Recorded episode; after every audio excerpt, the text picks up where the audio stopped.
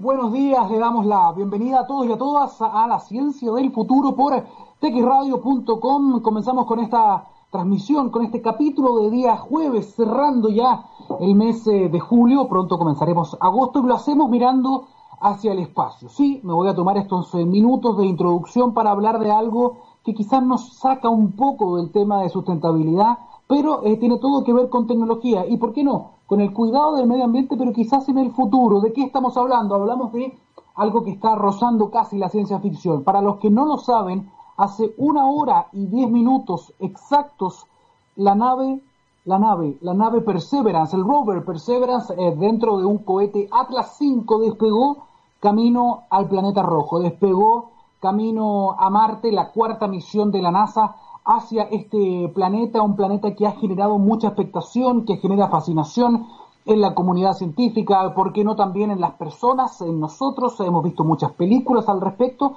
y ya son muchos los científicos que están viendo la posibilidad de comenzar misiones tripuladas a Marte. ¿Cuándo? ¿El 2033 o el 2035? Pero no es llegar y visitar un planeta distinto al nuestro, no lo que hay que hacer es cumplir con ciertos pasos, parte de esos pasos, parte de esos ladrillos para construir este gran muro de exploración tiene que ver con conocer poco a poco la realidad del planeta en el que podríamos eventualmente llegar en 10 o 20 años. ¿Cómo se hace eso? A través de, primero, eh, sondas espaciales que van viendo, van sacando fotografías. Eso se ha logrado desde los años 70. Luego comenzaron a mandar máquinas máquinas que se posan en suelo marciano o que amartizan, sería la palabra correcta, no que aterrizan.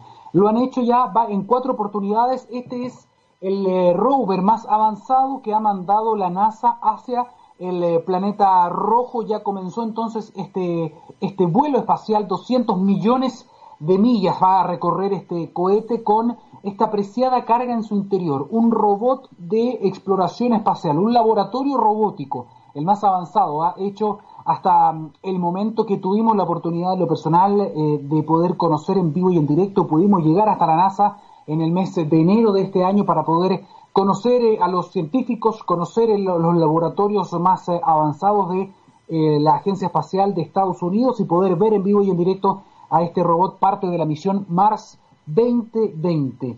¿Qué tiene que ver eso con nuestro planeta? ¿Qué tiene que ver eso con la conservación? ¿Qué tiene que ver eso con el medio ambiente? Bien, quizás va a tener mucho que ver, porque en el camino a poder conseguir este objetivo muy ambicioso, que es poder poner los pies de los seres humanos en un planeta distinto, en un planeta muy seco, en un planeta árido, va a ser importante poder, primero, generar agua, va a ser importante generar oxígeno, va a ser importante aprender a plantar en un lugar con eh, condiciones tan difíciles para generar la vida. Si eso se logra, y en parte esta misión tiene algunos de esos objetivos, si logramos conseguir eso, eso quiere decir que con esa misma tecnología nosotros podríamos generar muchos de esos avances aquí, en nuestro planeta, en la Tierra, mucho antes.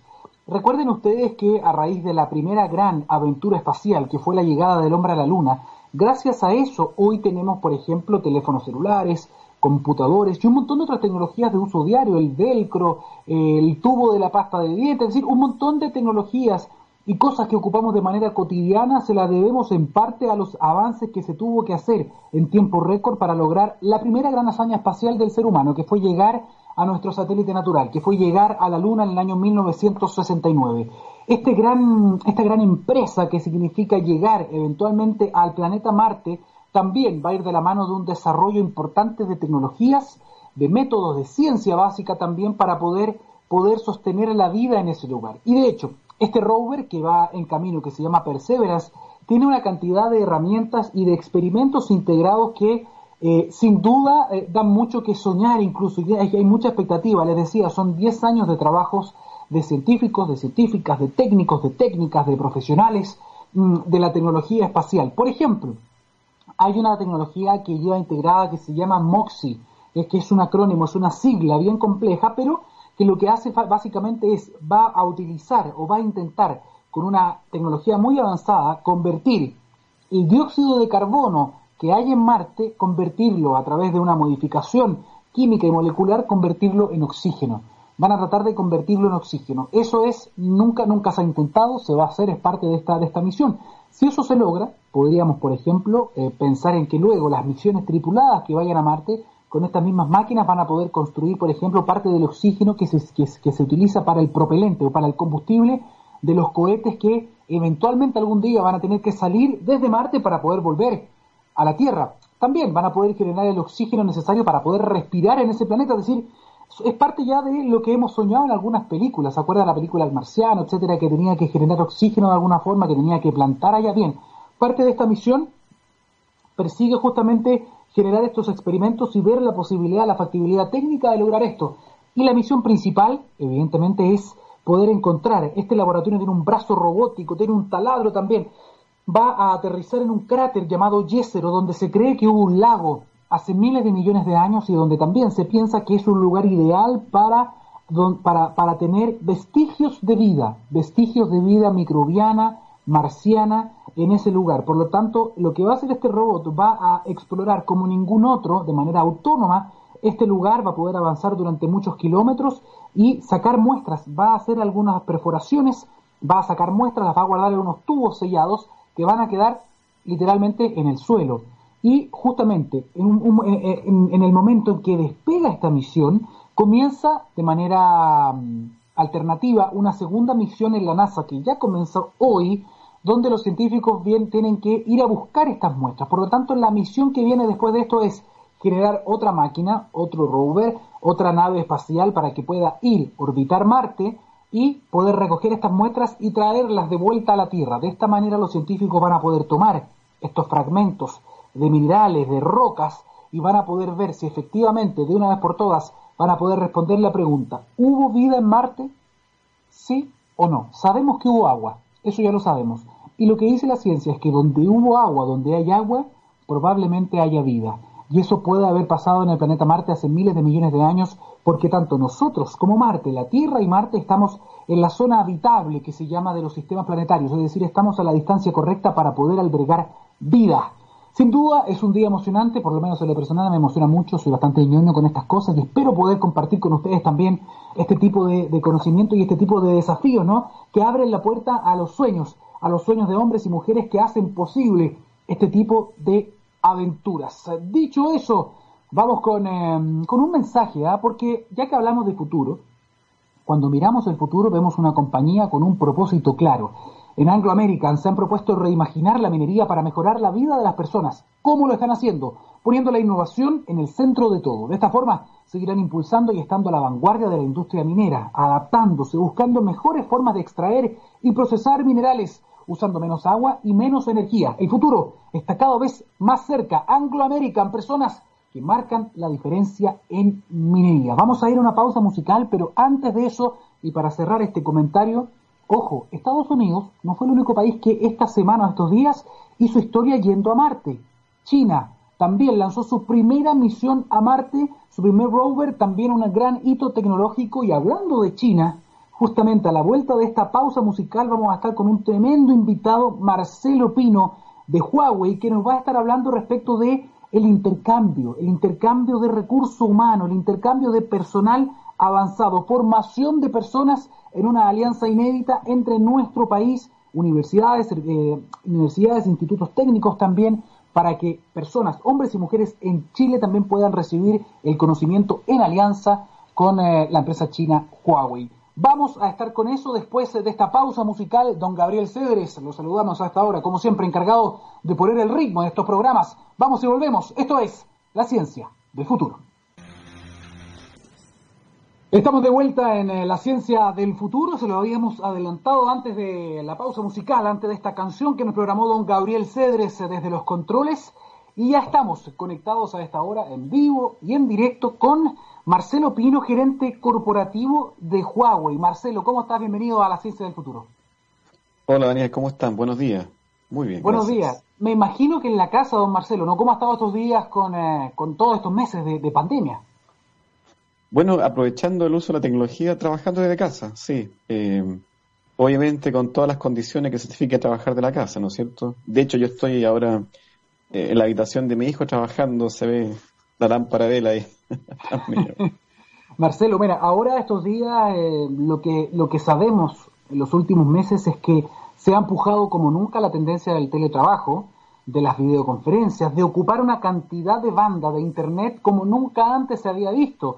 Y hemos visto un montón de personas que han tenido por, obligación que mantenerse trabajando a través de este, de este tipo de plataformas. Por lo tanto, el área que tú manejas justamente en Huawei como gerente corporativo tiene mucho que ver también con, las redes, ¿no? Que es parte del, del core business o, del, o del eh, negocio principal o de la especialidad principal que tiene justamente, justamente Huawei. Por lo tanto, el avance que se puede hacer con, con 5G, no solo en Chile, sino que todo el mundo ha quedado de manifiesto hoy día más que nunca, porque probablemente, aunque encontremos una vacuna, ojalá pronto, probablemente en las videoconferencias, el teletrabajo como tal, llegó para quedarse en gran parte de las actividades, ¿no? Bueno, eso es cierto, sí, definitivamente eh, la, pandemia nos, nos empujó, a, nos mostró que efectivamente el teletrabajo es una opción. Ahora, efectivamente, las tecnologías, eh, las redes, eh, eh, necesitan obviamente mejorar ciertas condiciones para poder soportar esta gran cantidad de demanda de datos que están circulando a día. Imagínate teras, teras de datos, digamos, información en imagen y video, videoconferencia. Y sin duda, obviamente, la próxima generación de redes inalámbricas va a venir también a dar una manito en ese sentido, porque en el fondo por sus características técnicas, permiten soportar una mayor cantidad de tráfico de datos, digamos, y en tiempo y en velocidades mucho más reducidas. Ese es un tema bien, central lo que está diciendo Marcelo. Vamos, vamos a ir inmediatamente con el tema que nos convoca, pero déjame preguntarte una cosa más respecto de eso, porque tú te manejas mucho en el tema de redes. Y hoy día hemos visto hartos problemas con mucha gente en el fondo que tiene problemas de conexión, que la imagen se queda parada, que está en una videoconferencia y que lo usan para trabajar. O sea, no estamos hablando de un tema que es de, por, por, tiempo libre, por diversión, por recreación, no, es de trabajo.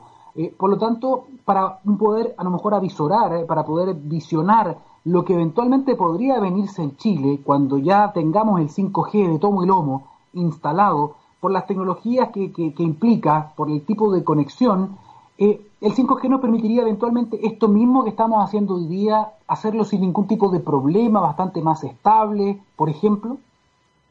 Mira, efectivamente 5G tiene ciertas eh, características que nos permiten, por su, eh, a ver, eh, ocupa el, aire como medio de transmisión, por, por un lado. Ahora, si bien ocupa el aire, tiene algunas características que permiten transmitir mucha cantidad de información en tiempos muy rápidos. entonces, eso facilita obviamente la comunicación online y permite también no solamente comunicarte eh, a una velocidad normal, como estamos conversando en, tiempo real, sino, sino, además que puede permitir también eh, eh, controlar remotamente también infraestructura, ¿no es cierto?, dispositivos a distancia también en tiempo real. O sea, efectivamente nos va a venir a ayudar a una manito en este periodo de congestión. Marcelo, vamos a otro tema muy interesante, lo habíamos anunciado antes en la introducción cuando estábamos hablando del espacio, eh, justamente un tema donde China también tiene mucho que decir, porque ahora fue la NASA, pero hace un par de días atrás fue China también la que lanzó una misión eh, a Marte, todo un hito también para el programa de exploración espacial de, China, un país, una potencia que eh, se ha puesto al día en una, en una cantidad importante de industrias, está avanzando, está liderando el camino en una cantidad importante, insisto, de diferentes áreas del conocimiento, de la técnica, de la tecnología, y bueno, una de las empresas que sin duda está llevando la delantera, por ejemplo, en este mundo de la conectividad, en el mundo digital, es Huawei, sin lugar a dudas, que lleva hartos años en, nuestro país. Pero ahora me gustaría hablarte más allá de la, de la parte de los fierros, de la parte tecnológica, me gustaría hablar un poquito también de las actividades alternativas, positivas que se están dando. Ustedes mismos ahora firmaron un acuerdo muy interesante que tiene que ver con eh, talentos de Chile. Cuéntanos un poquitito de qué manera ustedes van a, van a fortalecer este, este ecosistema digital acá, acá en Chile? Bueno, te cuento, mira, es un programa que se lanzó a nivel mundial y es primera vez que también lo estamos implementando en Chile, en esta etapa ya eh, a esta escala, digamos. Básicamente consiste en eh, poder atraer el conocimiento que la compañía tiene en, en su centro de investigación y desarrollo, traerlo, acercarlo a, la, a los centros de formación de educación superior. Ahora, eh, tienes que imaginarte para ponerte en contexto, esto ya nosotros lo estamos eh, trabajando en 72 países al mismo tiempo y tenemos eh, cooperación con más de 900 universidades. En Chile quisimos hacer una adaptación a ese programa. Básicamente quisimos, si bien es conocimiento de tecnología de última generación, pero además quisimos darle un sentido de responsabilidad social. ¿En qué sentido? Porque eh, nuestra experiencia previa era que generalmente todas las actividades de este tipo se concentraban en Santiago. Entonces, la primera medida fue, dijimos, vamos a descentralizar este programa, vamos a tratar de incluir a, centros de formación técnica y universidades de todo el país. Por eso que también este, en esta etapa inicial estamos trabajando con ocho, con ocho universidades y centros de formación técnica, pero de esas tenemos, por ejemplo, ya está la Universidad Austral con nosotros, la Universidad de Concepción, la Universidad Federico Santa María, y además tiene, este programa tiene otros pilares que también incorporamos en Chile, que es también que no existan barreras de tipo eh, socioeconómico y de lenguaje, porque también era otro problema que, que visualizamos en, etapas anteriores, en que dado, el, dado la temática, que, que son eh, muy técnico el conocimiento, generalmente nos concentrábamos en ciertas universidades y además eh, eh, la, la, información se entregaba en inglés. Entonces, obviamente, con eso eh, discriminábamos, dejamos afuera muchos muchos estudiantes, mucha gente. Entonces, ahora esto lo expandimos, vamos a incluir desde universidades a centros de formación técnica, incluso en la próxima etapa queremos llegar a colegios que también enseñan carreras técnicas relacionadas a tecnología de comunicaciones. Y además, todo lo que es el conocimiento principalmente va a ser entregado en español. Pero además hay un cuarto pilar que quisimos incorporar, esto, que es motivar también a la mujer que pueda participar cada vez más en estos programas de, eh, en, este mundo de las tecnologías, ¿no es cierto?, que es tan desafiante. Eh, hemos hecho otro intento eh, en otras actividades donde hemos desafiado, ¿no es cierto?, a las mujeres que puedan participar cada vez más. Y en este, en este programa tenemos eh, un interés especial en motivar a través de la, de la universidad y los centros de formación técnica a incentivar a la mujer que participe en este programa. Marcelo, en ese sentido, por ejemplo, y es bien relevante lo que tú dices, ah, el tema de la descentralización es un, es un ah, desafío pendiente, la verdad, en Chile que todavía no ha sido abordado de buena manera. Por lo tanto, es interesante que en estas alianzas público-privadas también pueda haber un foco, uno de estos pilares que tú dices que sea ese. Así que ese ya está revisado y lo felicito por eso. En el tema de las mujeres también, estamos al debe, sobre todo en la inclusión de más mujeres en, eh, carreras como ingeniería, en carreras técnicas relacionadas con telecomunicaciones. ¿Cómo se va a lograr eso? Yo no sé si todavía está el detalle del acuerdo o si a lo mejor tienen algunas ideas ustedes dando vuelta. ¿Va a haber cuotas? ¿Van a, van a dar algunos beneficios a las mujeres que puedan integrarse? ¿Cómo, cómo quieren lograr desafiarlas y motivarlas a que participen? Mira, efectivamente nosotros teníamos eh, el, tenemos una meta, en el fondo, este programa eh, a mediano o largo plazo eh, de aquí a cinco años nuestra meta era poder eh, eh, capacitar y dar estas becas a 5.000 estudiantes, ¿okay? de todo este espectro, digamos, entre universidades y centros de formación técnica, y de las cuales mínimo nosotros esperamos que sean mil mujeres. O sea, en el fondo es un número que nosotros creemos que podemos llegar. obviamente van a haber, en este periodo, van a haber ciertas motivaciones para que se puedan ir incorporando y además a los mejores también alumnos van a tener ciertas eh, especializaciones adicionales en ciertos temas. Mira, e, este año habíamos considerado en, la planificación inicial a los mejores alumnos eh, enviarlos a China, hacer la especialización en estos temas que, en estos cursos que íbamos a dar. Pero a raíz de la pandemia, obviamente, eso tuvimos que cancelarlo, pero sí se va a hacer de manera online eso. Ahora, y de eso también pensamos definir ciertos cupos, o sea, que ciertos cupos eh, sí o sí tenían que ser eh, llenados por mujeres. Y la idea era, a través de la universidad, eh, estimular e incentivar que efectivamente existiera una campaña en los centros de formación técnica y universidades para, para motivar a las mujeres que participaran. ¿Qué tipo de qué tipo de contenido se van a entregar, Marcelo, en estos en estos cursos? Y además tengo hartas dudas. Tú, bueno, me ayudas ahí a responderlas todas. Pero ¿qué tipo de qué tipo de, de contenido se van a entregar?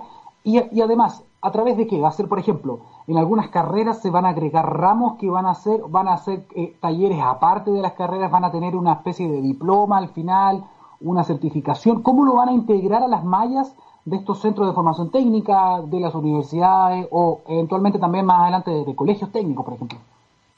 Mira, eh, son, eh, son temas que son de tendencia. Por ejemplo, eh, se habla mucho de 5G. Nosotros incorporamos eh, en, en, estas, en estos cursos todos los conocimientos de 5G, también todo lo que es eh, cloud, cloud computing, inteligencia artificial, también desarrollo de, apps y, y, posteriormente ciberseguridad. Ahora, estos temas van a ir siendo desarrollados eh, son módulos que son charlas que se van a ir dando, capacitaciones que se van a ir dando online, eh, se van a ir acordando con las universidades. Eh, ya, ya comenzamos ya con, las charlas de 5G. Tuvimos más de 360 participantes en las primeras charlas. y, además, por ejemplo, ya abrimos los cupos para inteligencia artificial.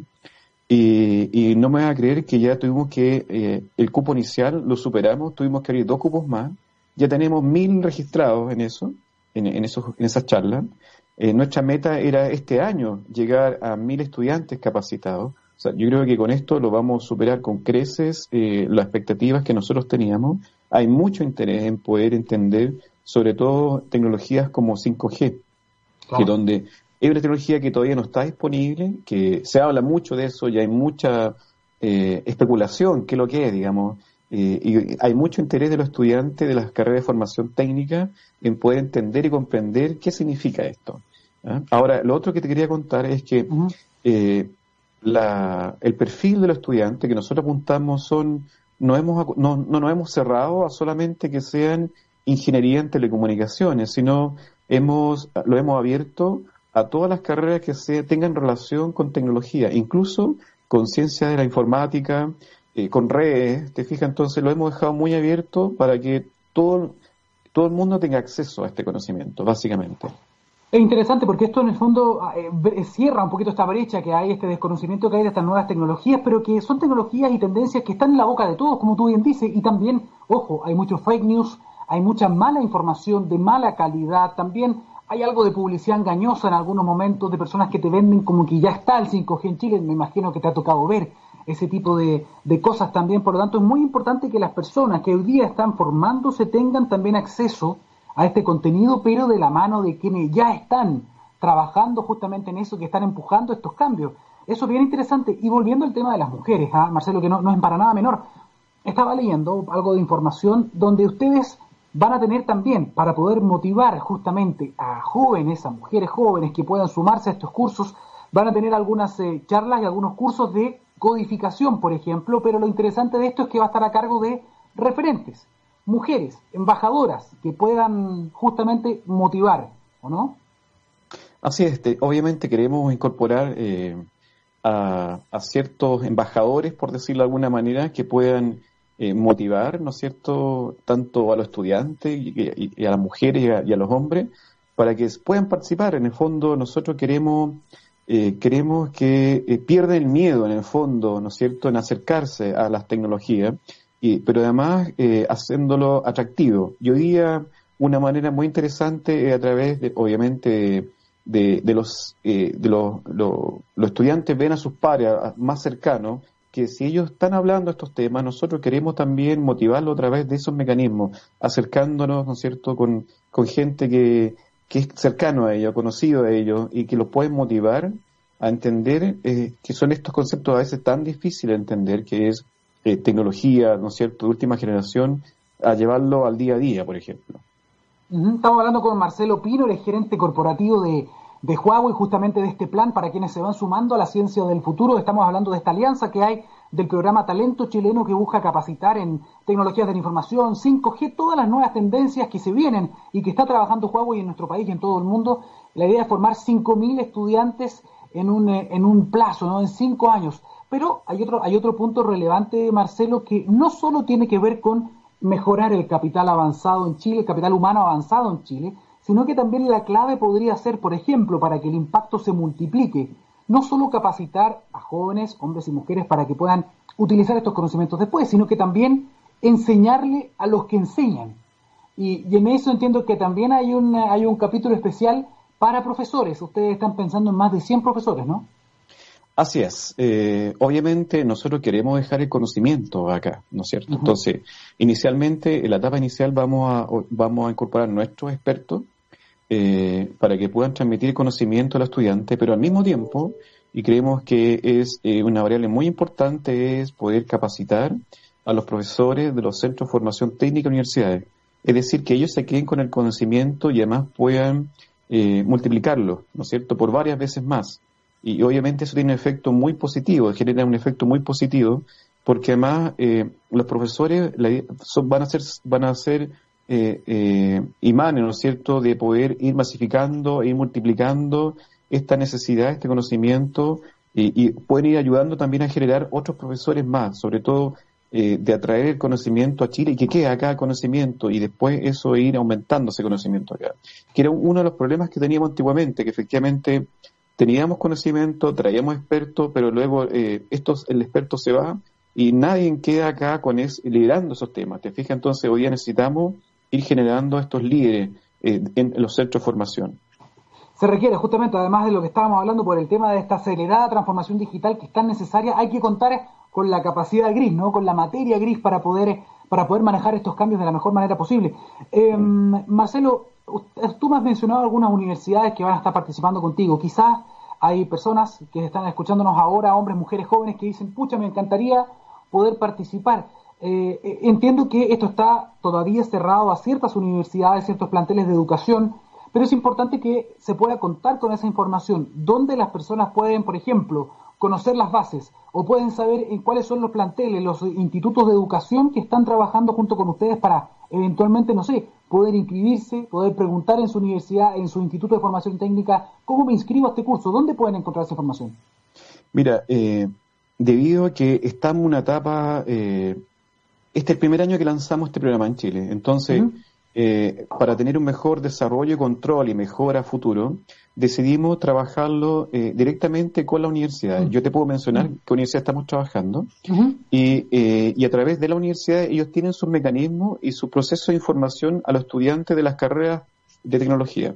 Por ejemplo, estamos trabajando con la Universidad Austral, la Universidad de Concepción, la Federico Santa María, la red Duoc UC a nivel nacional, la Universidad Católica, la Universidad de Santiago, la Universidad Adolfo Bañe y la Universidad de Chile.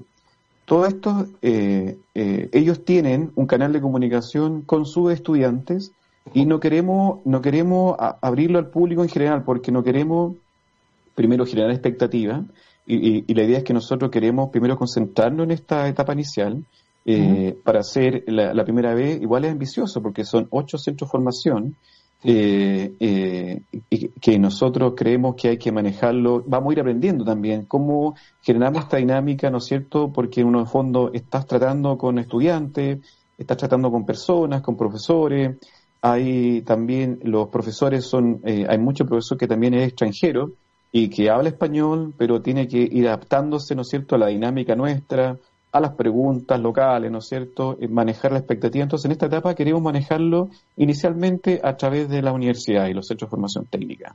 Claro, esta es la primera piedra, esta es la primera piedra de este camino que quieren cimentar ustedes en cinco años, este va a ser el primer año entonces, sabemos que todo está también un poquitito más lento, ¿no?, y dificultado por, por la pandemia, eso no, es menor, digamos, eso obviamente también va a interferir un poquito en las velocidades también y en la puesta en marcha. Estaba leyendo algunas de las reacciones de la Universidad de Concepción, de la Universidad Católica, de la Universidad de Santa María, de la Universidad de Chile. En general hay un muy buen feedback que parece que los encargados del área más técnica, incluso los rectores decanos de las eh, facultades, por ejemplo, de ciencias, de matemáticas, están, están muy contentos. Y estoy hablando y estoy viendo que se repiten algunos conceptos acá, Marcelo, disculpa que te repita esto, pero por ejemplo, hablan mucho de es importante estar al día con la tecnología del futuro. Es importante también ponerse al día con la industria 4.0. Son, son parte de estas tendencias, de estos conceptos que se empiezan a repetir rápidamente pero para los cuales quizás no existe todavía hoy la, formación más eh, ideal. Y en el fondo aquí lo que se está haciendo es poner, conectar la industria, que son los que están justamente empujando estos cambios, con, eh, con la academia. ¿no? Y eso va, va a seguir creciendo con los años. Mira, nosotros sí, nosotros lo que veíamos que efectivamente veíamos que había un gap, una diferencia, ¿no es cierto?, entre eh, cuáles eran las necesidades que hoy día eh, están teniendo la industria, no solamente la industria, ojo, ah, también eh, los gobiernos, ah, la, habilidad que necesita hoy día las personas que manejan las áreas tecnológicas. Hay temas que hoy día obviamente, por ejemplo, son ya básicas, por ejemplo, todo el tema de cloud. Hoy día ya no resiste, ¿no es cierto?, tener, replicar en cada institución de gobierno, cada uno que tenga su data center, por ejemplo, ya puede ser perfectamente tener unificado en la nube todo esto. Pero para eso también tienes que ir, tienes que ir eliminando ciertas barreras, ¿no es cierto?, eh, mentales eh, de resistencia a la tecnología. Entonces, obviamente, eh, hemos visto que hay una necesidad de capital humano con ciertas habilidades que hoy día nosotros queremos ir a, queremos empujar un poco eso, queremos a entregar ese conocimiento. Ahora, ¿quiénes, ¿quiénes son mejores para esto? Son los estudiantes que están en estas, en estas áreas, digamos. Entonces, nosotros estamos apostando a que, por eso es un programa de cinco años, estamos apuntando a que esto puede generar cambios radicales y queremos acelerar un poco esos cambios, sobre todo aún más con este proceso de la pandemia. Eh, estamos entregando además habilidades que a ellos también les pueden permitir ingresar al campo laboral de alguna u otra manera. ¿Te fijas? Son herramientas que estamos entregando. Exactamente, si eso es lo interesante, que esto tiene un correlato en sus oportunidades laborales de hombres y mujeres en Chile, ¿no? Eh, de poder tener movilidad social. Y por eso que también rescato mucho lo que me decías tú, que estás un poco imaginando, proyectando lo que va a ser este, este programa Talentos de Chile, que parte ahora con ocho instituciones, no es menor en su primer año, pero que pretende llegar a 5.000 alumnos, 5.000 estudiantes. Y insisto en esto porque me gustaría hacer un doble clic. Ustedes eventualmente también les gustaría llevar esto, por ejemplo, a institutos técnicos, o mejor dicho, a colegios o liceos técnicos, donde también se podría hacer un cambio fundamental, considerando además el tipo de estudiantes, no el tema de la vulnerabilidad socioeconómica. Así es, mira, en esta etapa eh, eh, lo incluimos dentro de los principios eh, del programa. Bajamos no solamente a universidades, sino también a, institutos de formación técnica. por eso incluimos al DUO UC, que también nos va a permitir ir aprendiendo un poco cuáles son, hasta qué nivel tenemos que llegar en el lenguaje para poder transmitir el conocimiento. Eh, esto nos va a permitir eh, aprender para poder ir a la próxima fase, que es llegar, expandirlo a otro instituto de formación técnica, incluso a los, a los colegios, liceos que enseñan eh, carreras de, en, red o telecomunicaciones, por ejemplo. y eso, y obviamente eso es un desafío adicional, porque tenemos que adaptarnos a un lenguaje aún mucho más simple, más simplista, para que en el fondo eh, el niño que está en tercero o cuarto medio nos puede entender lo que le realmente queremos transmitir. ¿Te fijas? Entonces, eh, es un desafío interesante que lo hemos asumido. Eh, creemos que es necesario porque en el fondo vemos que efectivamente siempre están en desventaja los sectores que son en riesgo social y queremos llegar a ellos también. Queremos entregarle alguna herramienta, cosa y obviamente estos cursos van a ir con una certificación nuestra. Entonces, van a entregar, eh, vas a tener un, un valor agregado en el fondo. Y tú sabes que hoy día eh, Huawei, si bien se conoce mucho por los teléfonos, ¿no es cierto?, por los dispositivos, pero además nosotros estamos en muchos otros campos. Eh, estamos en la, en, la, área de las redes telecomunicaciones. Entonces, si eh, un estudiante estudia una carrera, un colegio técnico, y el día de mañana sale a trabajar implementando redes, ya va a conocer la marca, va a conocer de qué se trata, va a conocer que existen routers, switches, ¿no es cierto?, que se pueden interconectar, va, va a saber lo que es ya 5G, ¿te fijas? Entonces va a estar ya inserto en el ecosistema con el conocimiento adecuado. Excelente, Marcelo Pino, gerente corporativo de Huawei acá en Chile, te quiero agradecer por, eh, por tu participación acá en el programa, muy interesante y obviamente las puertas están abiertas para que cuando vayan poniendo más piedras en este camino que están cimentando de conocimiento, de formación de personas, puedas volver también a la radio y contarnos eso. Y además, además te dejo al tiro comprometido delante de toda la gente que nos está escuchando para que volvamos a conversar muy pronto, porque hay una relación muy interesante entre el 5G, por ejemplo, que es parte de lo que tú, de lo que ustedes están haciendo, con la sustentabilidad. Hay un montón de experiencias comerciales en el mundo donde el 5G está dando la posibilidad, por ejemplo, de utilizar menos recursos, de manejar ciertos recursos biológicos, incluso de cuidar el bosque, de proteger, por ejemplo, el, mundo de la pesca. Hay un montón de cosas que lo hemos visto, lo voy a decir, lo hemos visto junto con Marcelo en varios viajes que hemos tenido afortunadamente, hemos sido afortunados en el extranjero, así que hay una relación directa a veces entre la tecnología, el mundo digital y el 5G con la sustentabilidad y espero que pueda volver para poder eh, hablar también, en extenso también de ese tipo de cosas. Te agradezco tu participación, eh, Marcelo Pino, y con esta entrevista vamos a una pausa musical. Don Marcelo, muchas gracias. Gracias a ti, adiós, buen día. Gracias, buenos días. Vamos entonces, don Gabriel, con la música. Vamos y volvemos con otro tema. Transgénicos son la solución para las sequías, para enfrentar la falta de alimentos a raíz del cambio climático. Vamos y volvemos con ese tema. Esperemos. Estamos de vuelta en eh, la ciencia del futuro, lo habíamos eh, adelantado justamente el tema del cual vamos a hablar ahora. Pongan mucha atención porque vamos a hablar de transgenia, de alimentos transgénicos, en este caso de frutas o verduras, mejor dicho, eh, transgénicas. ¿Podría ser este tipo de avance tecnológico una manera, una alternativa para enfrentar, por ejemplo, uno de los impactos más duros que ha generado el aumento de las temperaturas o el cambio climático, que son los eventos extremos en, este caso, en el caso de Chile, lo sabemos porque lo hemos vivido durante muchos años. Estamos hablando de esta mega sequía que nos afecta ya hace más de una, de una década, incluso y a pesar de las lluvias que hemos tenido. Eso solamente un respiro no alcanza a eh, generar el equilibrio necesario después de tantos años con déficit eh, hídrico, con escasez hídrica, con, con pocas precipitaciones.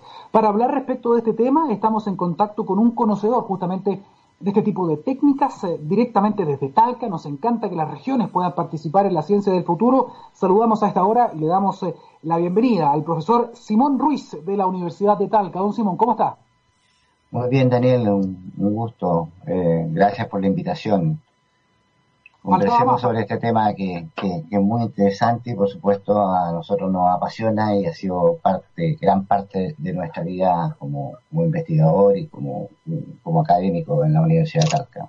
Debo admitir con algo de pudor que a mí también me apasiona, pero la diferencia es que ustedes son los que están empujando el conocimiento. Nosotros podemos aprovechar también de comunicar lo que a mí también, yo también creo que es importante, pero ustedes que son hombres y mujeres científicos que están empujando este tipo de cosas, eh, son fundamentales. Así que gracias por estar trabajando. Me imagino, profesor, que eh, ha estado en casa o ha tenido que ir al laboratorio. ¿Cómo lo están haciendo?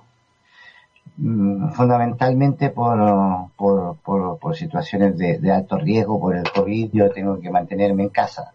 Pero eh, de vez en cuando también tengo que ir a ver cómo están las instalaciones, cómo, cómo, cómo está funcionando todo a nivel del laboratorio y de los invernaderos.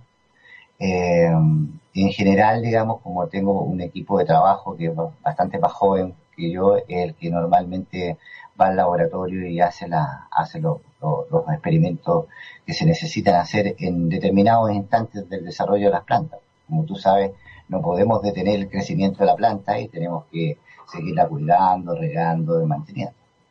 Doctor, es, bien interesante lo que, lo que estamos viendo. Estamos siendo testigos del avance de una tecnología que eh, si lo pensamos bien, quizás las técnicas pueden haber cambiado un poco, pero esto se está hablando ya hace muchos años, ¿no? De la transgenia, de la posibilidad de hacer ingeniería genética, de poder modificar ciertas características, pensando evidentemente en los cambios que se están dando a nivel del clima, a nivel del suelo. ¿De qué manera esta tecnología, la transgenia, podría ayudarnos, o al menos la, manera en que ustedes proponen que esto podría de alguna forma ayudar a resolver en parte eh, problemas que estamos teniendo hoy día, pero que todo indica que se van a acrecentar con los años. Sí, mira, la, la es un tema, digamos, bastante antiguo, ya podríamos decir, desde los años, desde la década de los 70 en adelante se empieza a trabajar ya bastante más, eh, eh, con, un ánimo más decidido en obtener, digamos, plantas transgénicas o distintos tipos de organismos transgénicos. Eh, efectivamente es una técnica que a nosotros nos puede eh, permitir mitigar condiciones, digamos, ambientales que están bastante exacerbadas en, el último tiempo y en el futuro van a continuar siéndolo sin lugar a dudas. El, problema fundamental, digamos, con, con lo que tenemos es que nuestras especies, eh, normalmente para poder obtener plantas mejoradas o en mejores condiciones para poder enfrentar diferentes tipos de estrés que llamamos nosotros eh, estrés abiótico, en este caso que serían altas temperaturas, salinidad del suelo, salinidad del agua, o sequía directamente, o ultravioleta, etc. Estos son los factores que llamamos factores abióticos.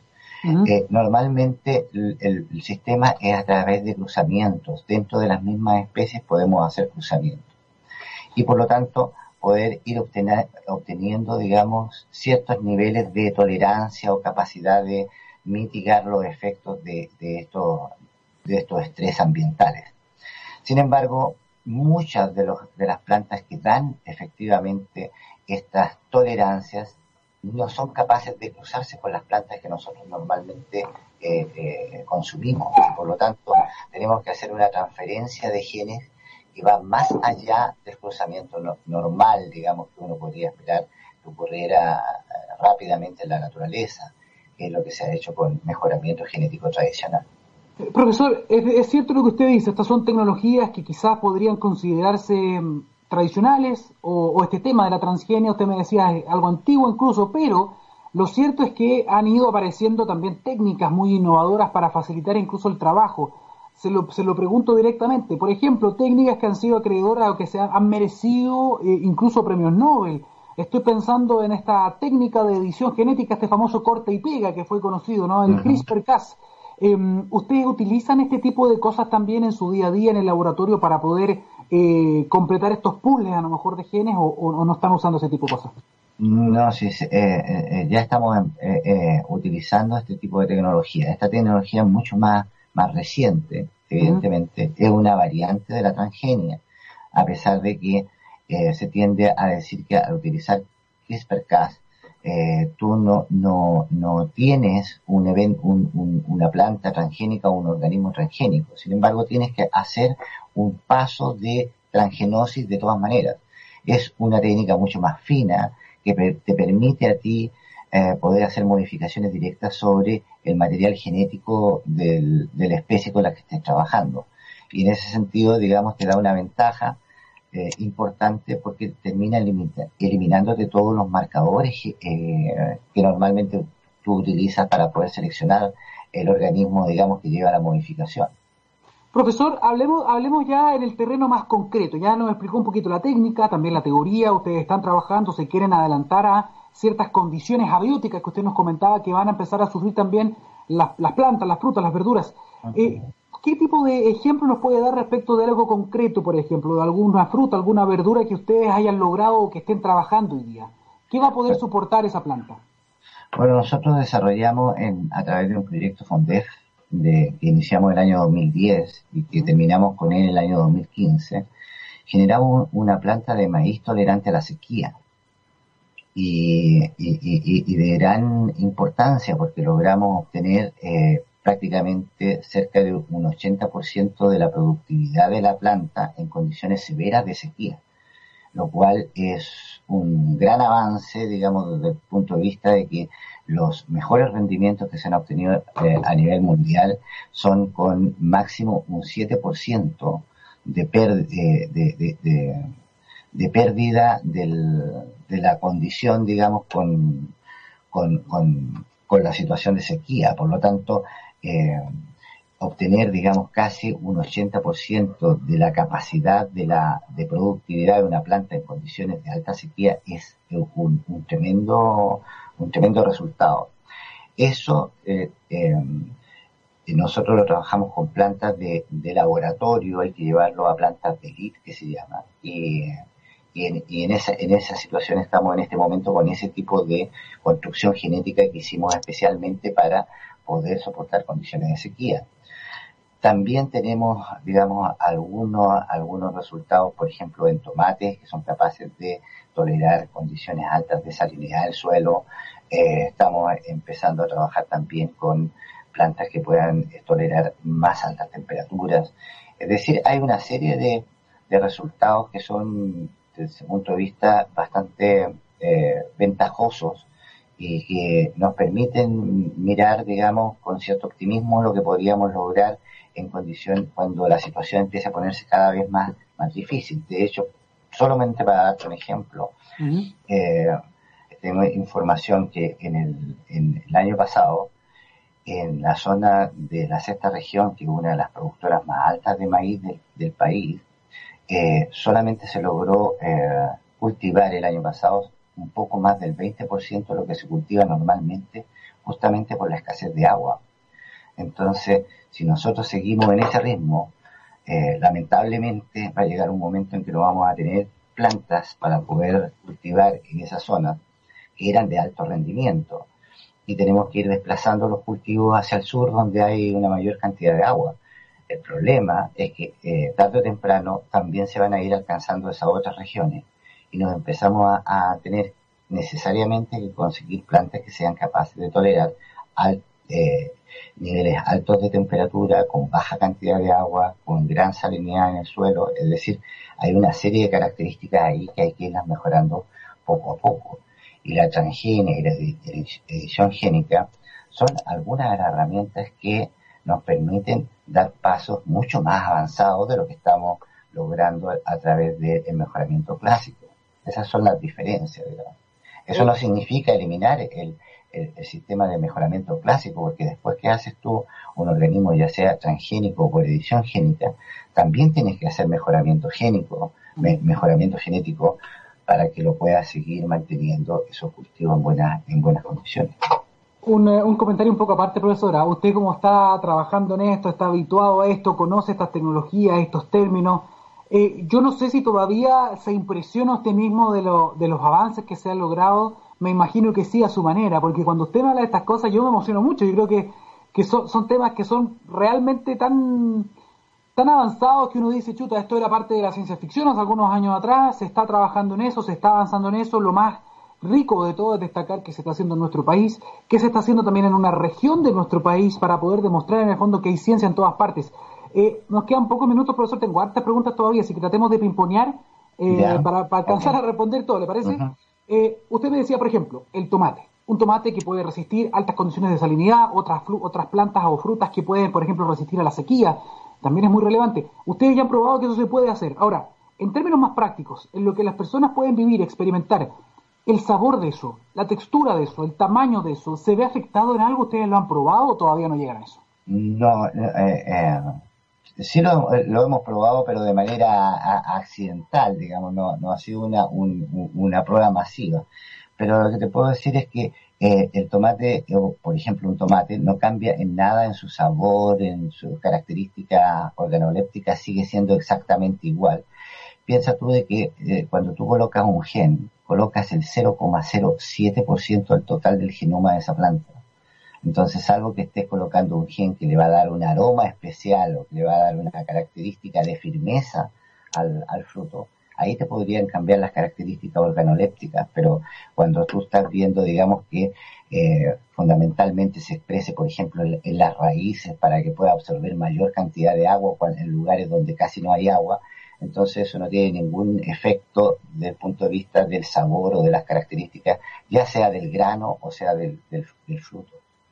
Profesor, ustedes lo que hacen acá, porque es bien interesante poder aclarar esto, porque lamentablemente, a, pesar de todos los avances que se puedan hacer, a pesar de la técnica que se ha refinado también, la transgenia como nombre no goza lamentablemente de, un, de mucha popularidad. Usted sabe que está rodeada también de mucho desconocimiento, de muchas campañas que a veces podrían ser malintencionadas o que a veces quizás tienen buenas intenciones pero no cuentan con la formación académica o con la, o con la información correcta. Usted me imagino que sabe a lo que me refiero. Durante muchos años se hablaron pestes, se demonizó el concepto de la transgenia, como que era el peligro máximo, estamos jugando con los genes, esto puede generar un problema. ¿Cómo lo enfrentan hoy día esto, considerando que además estamos un poco arrinconados? El cambio climático está generando cambios que probablemente no sean muy reversibles. Por lo tanto, si no buscamos soluciones a través de la ciencia, no vamos a tener mucha alternativa. Mira, es curioso justamente cuando uno conversa de este tema, eh, resulta de que eh, en este momento, si yo te dijera que tengo una cura transgénica para el COVID-19, todo el mundo la tomaría de inmediato, sin cuestionarse ninguna cosa. De hecho, los insulinos dependientes utilizan y se inyectan, digamos, todos los días una insulina que obtenía eh, por transgenia y nadie dice absolutamente nada, digamos, al respecto. Entonces, evidentemente que, hay muchos intereses creados respecto de lo que es la alimentación y por esa razón también es que se ha demonizado, como dices tú, el, eh, la transgenia en plantas, en lo que se refiere a alimentos. Pero eh, evidentemente que la cantidad de argumentos y de evidencias científicas son aplastantes, entonces la verdad es que el debate queda bastante más eh, con, poco antecedente científico como para continuar discutiéndolo. Ahora, evidentemente que toda tecnología tiene sus riesgos y los riesgos hay que saberlo evaluar. Y para eso, eh, antes de que un organismo transgénico pueda salir al mercado, digamos, tiene que pasar una cantidad de pruebas que son considerablemente superiores a cualquier otra otro tipo de organismo que se, que se utiliza. De hecho, es curioso porque el mejoramiento genético, cuando tú tienes plantas em, por el sistema tradicional, lo que se hacen son inducir mutaciones múltiples, no sabes dónde producen las mutaciones y luego seleccionas aquella planta que te da mejores características. No sabes dónde ocurrió la mutación, pero esa planta no pasa prácticamente casi ningún este porque se considera como cambio natural. En cambio, un organismo transgénico tiene que pasar como de entre 5 a 10 años de pruebas para recién empezar a obtener los certificados como para poder salir a mercado y sabes exactamente dónde está, qué gen es, qué modificación hiciste, qué es lo que está pasando. Entonces, evidentemente que han habido muchos intereses económicos detrás que han mantenido, digamos, esta resistencia ah, de manera a esta altura prácticamente artificial de lo que significan los transgénicos. Sí, sí, lo complicado es que esto finalmente tiene un impacto real en las personas, ¿no? Cuando hay estas campañas de información, las personas se generan una imagen y generan también resistencia a, estos cambios. Por lo tanto, es muy importante lo que está haciendo usted en términos de poder también comunicarnos, entregar información también respecto de la, de la seguridad y de cómo funciona esto en el mundo real, no en el mundo de la, de la ficción, ¿no? Que eso también es muy, muy interesante. Eh, profesor, ¿cómo está también la relación con la, la posibilidad de generar una real transferencia? Porque a veces tenemos en la academia un montón de buenas ideas, un montón de buenos desarrollos, pero uno dice, ¿qué falta? Falta ese puente, ese vaso comunicante con la empresa, con la industria. Exactamente. Eh, mira, eh, justamente eso es uno de, las cosas en las que más también hay que trabajar, que es la parte de generar innovación a nivel de la empresa, eh, de las empresas. Hay algunas empresas que, que llevan esto prácticamente en el ADN de su de, las personas que echaron a andar la empresa. Pero gran parte de la empresa chilena, digamos, todavía le falta mucho por conocer de las, de las reales capacidades que se tienen a nivel científico nacional. Y normalmente se tiende a pensar que todo lo que viene de afuera es considerablemente mejor. Y la verdad es que la mayor parte de los investigadores chilenos o se han formado en Chile o se han formado en el extranjero. Y, y, hay una base científica más o menos sólida que tiene buena formación y que es capaz de hacer cosas que están al mejor nivel eh, eh, eh, comparable con cualquier parte de un país desarrollado.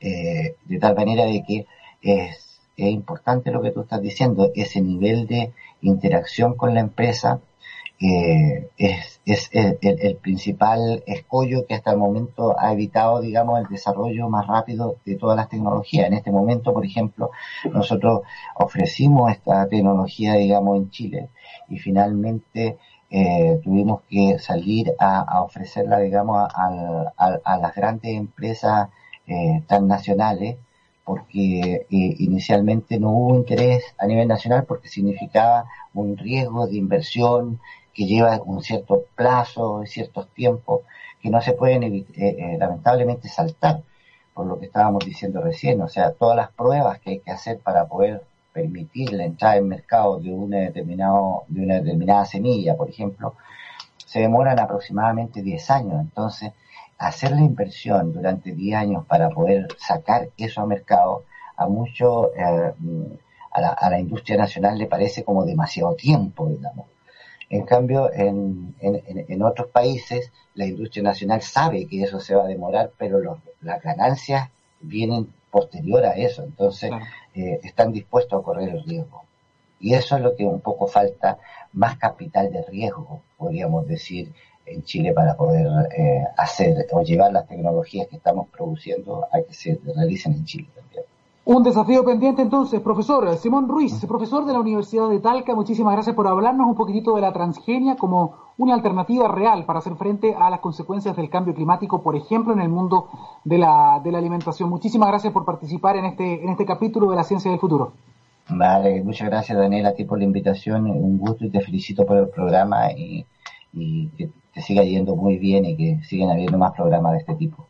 Muchísimas gracias. Entonces, junto al profesor Simón Ruiz en la imagen, nos vamos. Llegamos al final de este capítulo, don Gabriel Cedres. Le agradecemos a usted y a todas las personas que nos están escuchando y viendo también. Esto es La Ciencia del Futuro. Nos volvemos a encontrar el martes a las 9 de la mañana. No se lo pierda. Chao, chao.